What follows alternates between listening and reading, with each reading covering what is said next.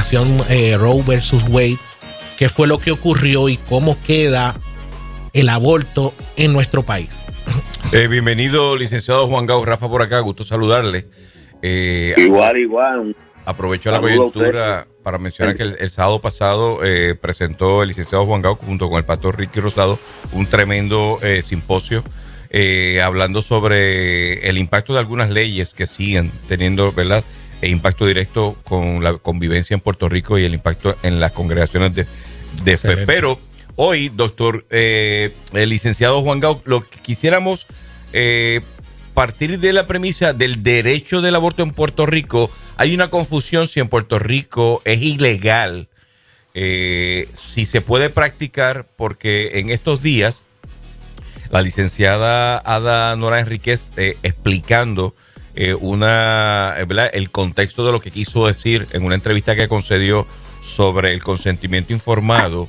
en esa exposición mucha gente planteó de que ella no había explicado en, directamente si se oponía de ella ser gobernadora, si se oponía al aborto o no, y ella dejó clara, meridianamente claro, dijo que no se opone al aborto y que cuando ella habló eh, que se opone, o sea, que ella que, se opone, que no lo, no lo promueve. Exacto. Eh, pero ella sí planteó, licenciado, que esa expresión que dio, esa respuesta, iba dirigida en la importancia de la mujer que ya ha decidido abortar, el derecho que le cobija de que se le explique las consecuencias que tiene un procedimiento como ese, porque ya el planteamiento que hizo fue, hay mucha mujer que va a abortar y no se le deja saber el impacto físico, emocional, incluso hasta espiritual que tiene este proceso. Entonces, de ahí surgió todo otros análisis respecto que no se tiene claro eh, cómo está el tema del aborto en Puerto Rico, si es ilegal, si no es ilegal, y de ahí queremos partir con usted. Si se está aplicando la si se está aplicando, exacto. Eh, eh, si hay que seguir regulando, si ya hay una ley, pues ella plantea también que en Puerto Rico eh, tanto el Ejecutivo como el Secretario de Justicia no aplican ley federal que ya está corriendo en otros estados y que Puerto Rico pudiera eh, ponerla en práctica, pero no hay voluntad para limitar esas restricciones o ampliarlas. Le escuchamos. Bien, vamos, a, vamos a distinguir el, eh, de lo que tú me dices. Yo puedo percibir una distinción entre el contexto político, contexto político partidista, que ya es otro contexto, y el contexto legal. El hecho de que yo quiera o yo crea que el derecho al aborto se debe prohibir eh, es un deseo político que tú tienes la capacidad de determinar si la postura de ese candidato satisface tu criterio. Pero eso no puede ser impositivo, tú no lo puedes obligar. Esa visión fue la que llevó a que los proyectos que se estaban discutiendo en la Cámara de Representantes, que ya Roe vs. Wade había sido derogado, no prosperaron. Y dos de ellos estaban directamente relacionados con el niño en el vientre materno, era un, proyecto del Senado donde el secretario de Justicia usó unas expresiones desacertadas y desde ese entonces un gran sector de Puerto Rico ha pedido su renuncia, pero cuando pasó el furor político han olvidado de hacerlo, porque vamos a aclarar eso, o sea, hay, hay gente aquí que hemos, como ustedes que hemos sido consistentes, pero hay otros que responden al momento político partidista y ahí está el problema. Claro. O sea, una cosa es lo que tú quieres y tú decides y otra cosa es el Estado de Derecho y esto está provocando una gran división en el movimiento conservador por el deseo de imponer criterios bajo ciertas manifestaciones que ellos entienden.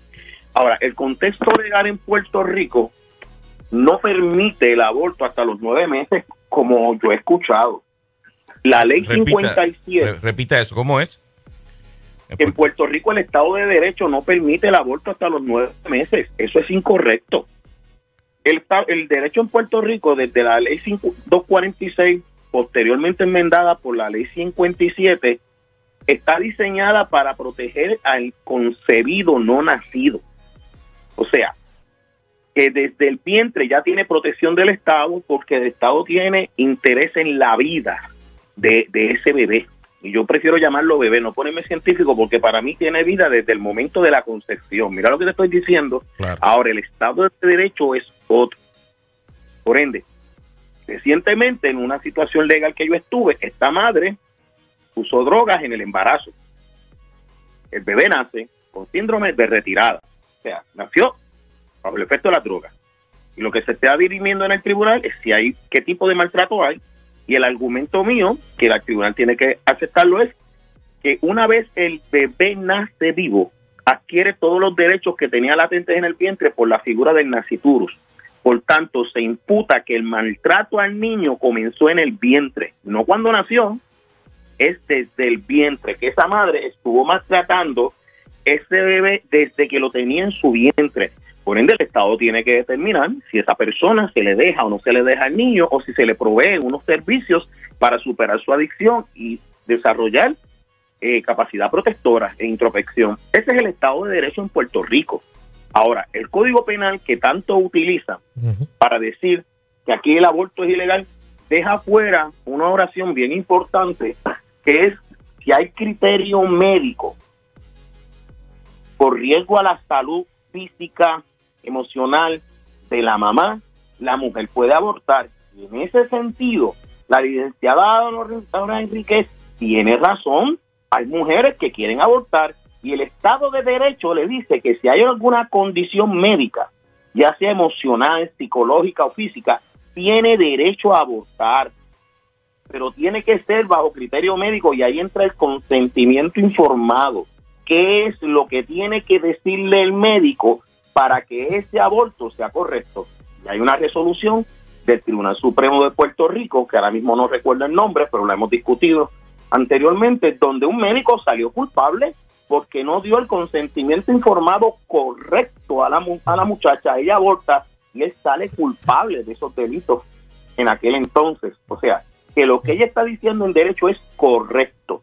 Ahora, que a ti no te guste el Estado de Derecho es distinto, porque yo no creo en el aborto, pero yo como abogado tengo una responsabilidad de asesorarte jurídicamente como yo entiendo que es. Por ende, hay otro delito que tratamos de adelantar y nuevamente por esta posición absolutista no prosperó en la Cámara de Representantes, que nosotros queríamos que en Puerto Rico fuera como en la federal, que si tú asesinas una mujer embarazada y el bebé muere, sean dos asesinatos, que es el caso Verdejo. En Puerto Rico se considera un agravante. O sea que si tú matas a una mujer embarazada o le causas daño le causaste daño al bebé en el vientre, es un agravante. O sea que esa vida ya está protegida. Otra cosa licenciado, es licenciado, perdóneme, para poder, poder seguir entendiendo esto, quiere decir que cuando eh, el, eh, la ley de Rose versus Wade se derroga, queda acá en Puerto Rico aplicando lo que es eh, el código penal para ir en ese código Ajá. código código civil ley 57 y leyes aplicables no es código penal nada más ahí está el problema o sea que, hay varias cosas que quedarían aplicados hay cosas que quedan aplicadas porque recuerda que al derogar Roe vs. Wade es el Estado el que regula el aborto. El debate es, el secretario de Justicia insinúa que el aborto está en nuestra constitución y eso es errado jurídicamente por completo porque la constitución de Puerto Rico está diseñada para proteger la vida en el vientre de la madre. Y los casos resueltos eran bajo Roe vs. Wade a Robert Subway revocarse, esos casos ya no tienen vigencia en Puerto Rico, que eso es otra, eh, otra disputa jurídica, o sea, que pretenden hacer ver que esos casos aplican, no aplican porque el caso bajo el cual se sustentan su fundamento fue declarado inconstitucional por el Tribunal Supremo de Estados Unidos. Por eso es la lucha que hubo con el secretario de Justicia, que algunos ya se olvidaron, yo no. Yo, donde quiera que voy, pido su renuncia. Ok, entonces, como usted bien ha estado explicando, quiere decir que eh, sí es ilegal hasta cuántos meses. Eso, eso todavía no se ha determinado. Ese era el proyecto de ley. Pero decir que el, que el aborto está en la libre por Puerto Rico, eso no es cierto, porque el Estado protege esa vida. Pero el licenciado, si fuera, si es así, ¿verdad? Estamos llegando como que a la conclusión como que es ilegal. Pero pregunto, licenciado, ¿por qué entonces, aunque han disminuido, porque se, celebra que se han disminuido las clínicas de aborto, pero todavía siguen, obviamente se llaman planificación, eh, planificación familiar, pero la pregunta y la disputa que generó el, el, issue de, Joan Rodríguez Bebe, senadora Proyecto de Dignidad en el Senado contra eh, el, secretario de Justicia, justamente fue por procedimientos indebidos que se pudieron documentar que se daban dentro de las clínicas y nadie tomó acción eh, para penalizar la violación de ley que se que hubo allí en ese en ese ejercicio de practicarle aborto a, incluso hasta menores de edad. La pregunta es ¿Por qué siguen existiendo entonces las clínicas de aborto? ¿Por qué todavía alguien puede ir y realizárselo sin necesariamente se le cuestione eh, la razón médica que lo justifique? Pues fíjate, ahí entramos en otra diferenciación. Una cosa es lo que dice la ley y otra cosa es lo que se está haciendo. Y allí es que tenemos el problema. Esa ley no se está aplicando como debe. Y eso te demuestra que había regulación para las clínicas de aborto que si se hubieran seguido no hubieran podido funcionar porque estaban fuera de reglamentación y no ha habido voluntad del Ejecutivo, ni de salud, ni de las agencias pertinentes a fiscalizar y regular esto. Ahí es donde, ahí es donde se reguinda, si podemos decirlo así, eh, plantea eh, la licenciada Adanora. Que no ha habido esa voluntad. Sí, sí, ella, plantea, que, no, hay voluntad para poner en ejecución lo que usted acaba de explicar, obviamente por los conflictos de pues intereses que hay. Si eso fue lo que dijo, ya está correcta, tenemos suficiente regulación, tenemos suficiente legislación para que esas clínicas de aborto que están funcionando fuera de ley sin cumplir con el Estado de Derecho estén cerradas. Y eso es lo que ella está diciendo. No estoy respaldando su candidatura, vamos a aclarar. Porque cuando yo hablo y le doy la razón desde mi punto de vista, alguien dice, no, mira, lo está respaldando. No, no. A mí me gusta estar dentro de mi criterio, ¿verdad? Su análisis legal. Su análisis legal. Exacto. Entiendo que justo, pues, si estoy equivocado, soy un ser humano. Pero si ella dijo eso, ya tiene toda la razón. O sea, si nosotros en Puerto Rico ejecutáramos la regulación de las clínicas de aborto, prácticamente estarían cerradas. Oye, yo vi lo que pasó allí, yo vi los números de las violaciones técnicas que el Estado tenía conocimiento y no ha acusado a nadie, todavía no ha acusado a nadie. La pregunta es, ¿realmente creemos en esto o es un hecho de campaña?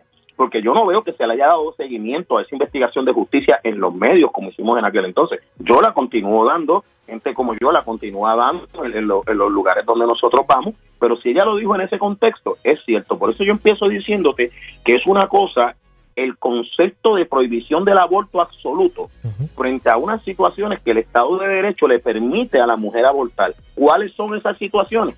El consentimiento informado, que se establezca que es un riesgo para su salud física, emocional, psicológica. Eso es el Estado de Derecho, nos guste o no nos guste. Si tú aplicas eso, tal como está el aborto en Puerto Rico, que creo que todos lo conocemos, estas clínicas estarían cerradas, acá acaba y coge para el hospital y que el médico asuma responsabilidad. Mm. Porque por cada aborto, entonces el médico tiene que documentar el expediente. Y documentando el expediente, el Estado puede determinar si cumple su reglamentación, si ese médico siguió la regulación.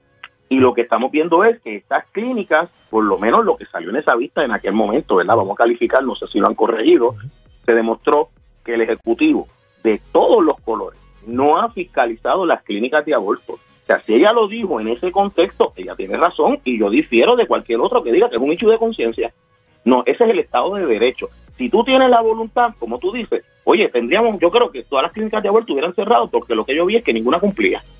Mm, ninguna. Entonces, el, licenciado, el que plantee que el abortar en Puerto Rico es un derecho, eh, raya eh, eh, en, falsedad. O sea, no, no, es, no es real, no, no es cierto.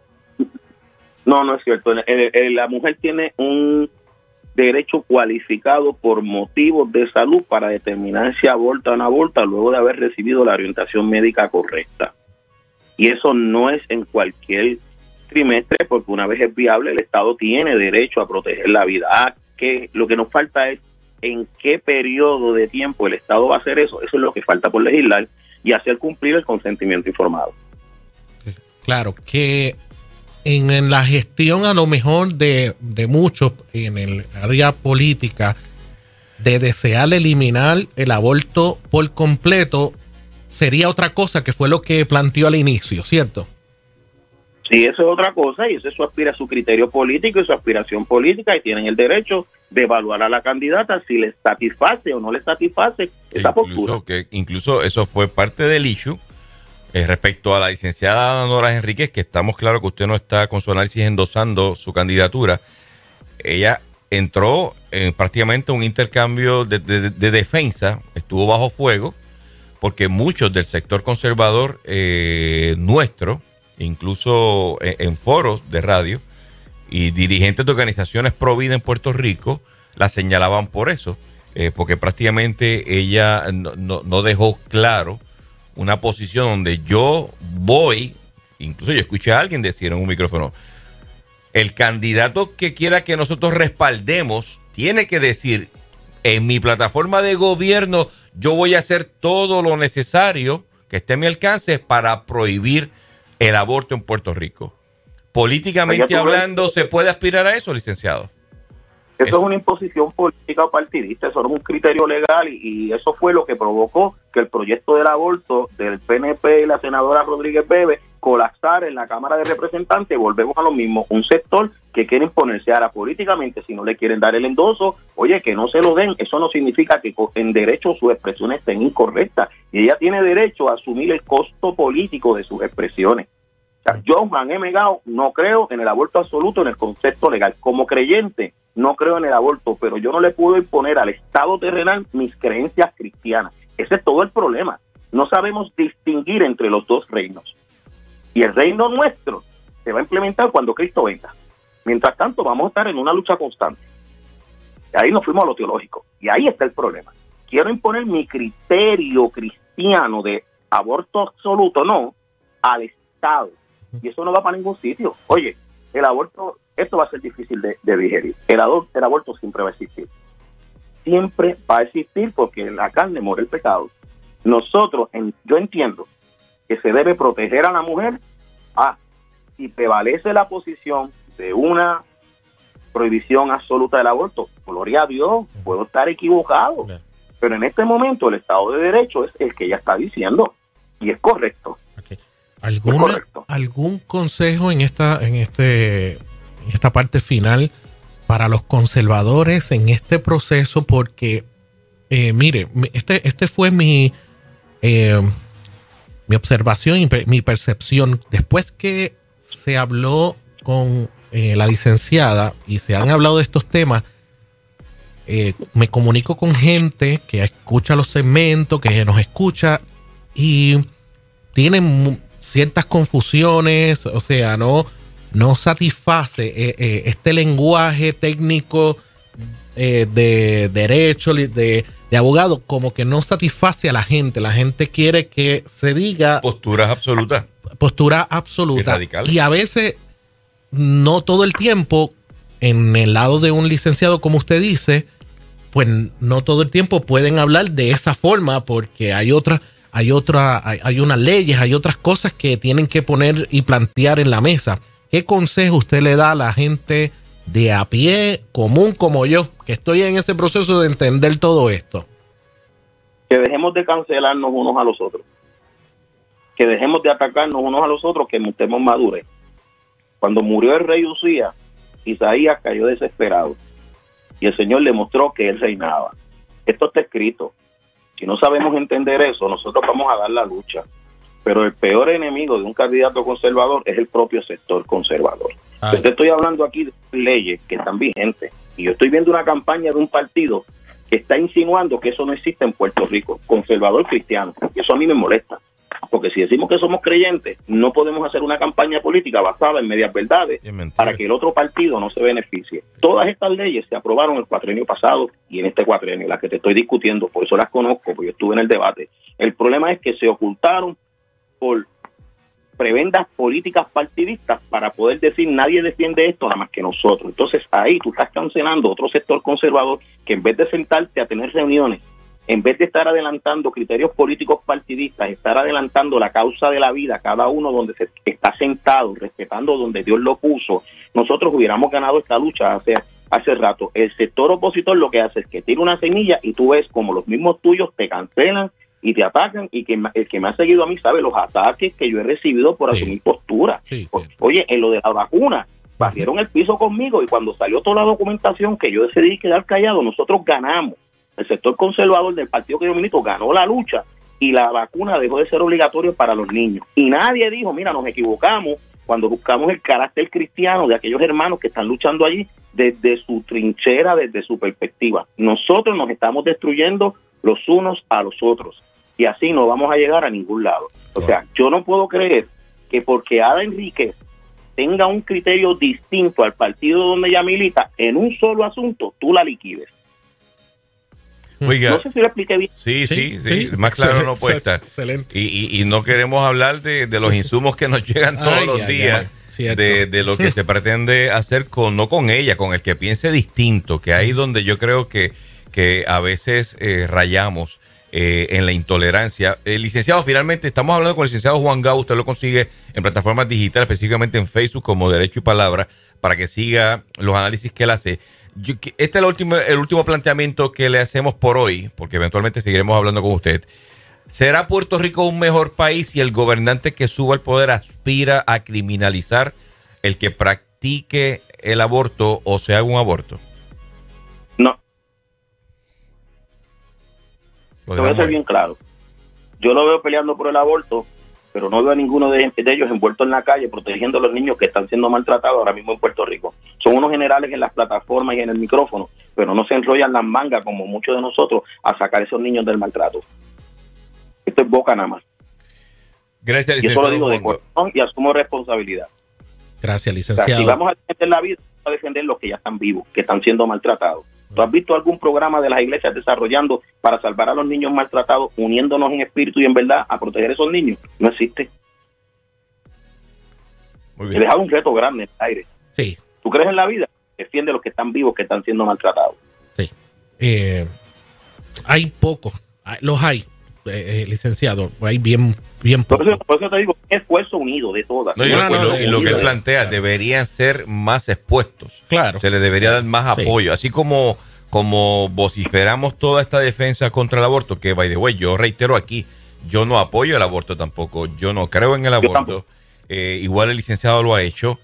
Pero como, pero soy, soy, soy, estoy en la brecha. Est- Esteban también eh, lo ha planteado. Esta emisora no promueve el aborto, pero tampoco nos vamos a quedar de brazos cruzados si sabemos que alguien decidió obstinadamente someterse a un aborto. Yo no le voy a privar de hablarle de las consecuencias eh, médicas, eh, legales y espirituales que pueda tener un proceso. Porque es muy probable que en esa información, licenciado, no sé si coincide con nosotros, muy probable que en ese, eh, en ese contenido informado que se le dé, desista de practicarse el aborto. Y eso no lo vemos. Y eso pasa y eso pasa mucho y muchos abortos son por maltrato, de violaciones que no se radican, eh, seducciones. Entonces nosotros condenamos a esa muchacha en vez de ver de dónde viene la raíz del maltrato y nos llevaríamos una sorpresa de lo corrompida que está nuestra sociedad. A mí una persona me dijo algo de las leyes, ta, ta, ta, y cómo arreglarlo y después que termino yo, el problema es la corrupción social que nosotros tenemos. Sí. Y la persona dice, tiene razón, o sea, tenemos las leyes, pero la corrupción social, porque si, el- si nosotros promovemos a Matt Bonnie, ¿de qué estamos hablando? Claro. Muy cierto, Esto es más profundo que simplemente una postura de aborto. Mucho más profundo. cierto. Licenciado, definitivamente eh, no, nos brinda luz en todo, en todo esto. Gracias por eh, la rápida siempre respuesta que, eh, que nos da para, para ayudarnos y, y darnos una idea de cómo estamos. Gracias, gracias de verdad. No, gracias a ustedes. Dios, Dios me los bendiga. Eh, ¿Cómo la gente puede eh, contactarlo, eh, mantenerse ahí conectado? Mira, como dijo Rafa, eh, por mi plataforma me puedes enviar inbox o me puedes escribir a lcdo Juan Gaut, G-A-U-D, arroba gmail.com porque yo no yo no tengo la capacidad de poder contestar mucho el teléfono durante el día porque mi mayor parte del tiempo yo estoy litigando y no puedo coger las llamadas. Ok. O sea, Pero hace varios, hace varios programas y por ahí la gente puede mantener contacto eh, en, Sí, en- estoy en, en derecho en derecho y palabra en el canal de. CTNI Muy bien. eh, los martes a las 7, que también se transmite por TIVA los miércoles a las 7 en repetidora, y estoy en perspectiva jurídica en, en, en TIVA. Ya no estoy en Nueva Vida porque el día que yo tenía, pues es el día que yo litigo casos y no, Claro. y no puedo, no puedo Claro. estar. O sea, para los que estén haciendo, you know, pensando, no, no, es que simplemente ese día son los casos que yo Claro, litigo y claro. no pude continuar. Claro. Pero estoy Bueno. como con ustedes, cuando yo me llaman yo entro. Gracias. Gracias por eso. Gracias por Gracias eso. por eso. Bueno, usted mantenga así conectaditos con nosotros. Vamos a pasar eh, con el caballero de las noticias. No se quite nadie.